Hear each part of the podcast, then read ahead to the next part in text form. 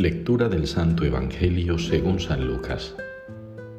En aquel tiempo miles y miles de personas se agolpaban hasta pisarse unos a otros. Jesús empezó a hablar dirigiéndose primero a sus discípulos. Cuidado con la levadura de los fariseos, o sea, con su hipocresía. Nada hay cubierto que no llegue a descubrirse, nada hay escondido que no llegue a saberse. Por eso, lo que digáis de noche se repetirá a pleno día, y lo que digáis al oído en el sótano se pregonará desde la azotea. A vosotros os digo, amigos míos, no tengáis miedo a los que matan el cuerpo, pero no pueden hacer más.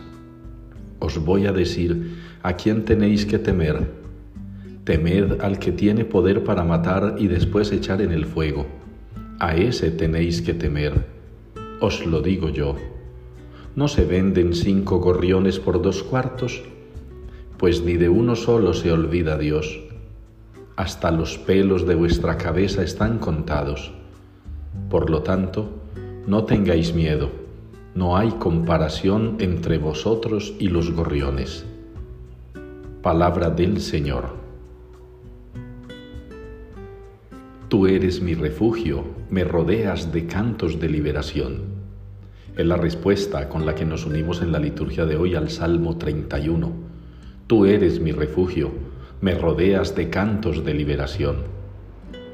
Es la convicción que tenemos los creyentes del amor con el que Dios nos defiende, del poder con el que sale a nuestro favor. El Señor siempre nos va a sacar adelante, no va a dejar que nos hundamos, no va a dejar que nos perdamos no va a dejar que nos aplaste el poder del maligno, que nos aplaste el poder de la hipocresía, de la maldad que reina en el mundo. El Señor obra en nuestro favor, Él es nuestro refugio, Él nos rodea de cantos de liberación, porque Él, con su poder y misericordia, llenos de ese amor infinito, va a descubrir siempre la verdad, va a dejar que reluzca lo bueno que hay en nosotros, desvirtuando todo aquello que las personas malas, de mente podrida y de alma enfermiza, quieran usar en nuestra contra, con lo que nos quieran dañar.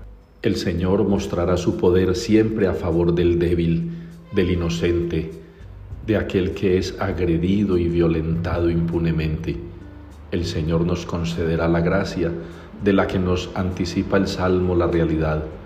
Tú eres mi refugio me rodeas de cantos de liberación.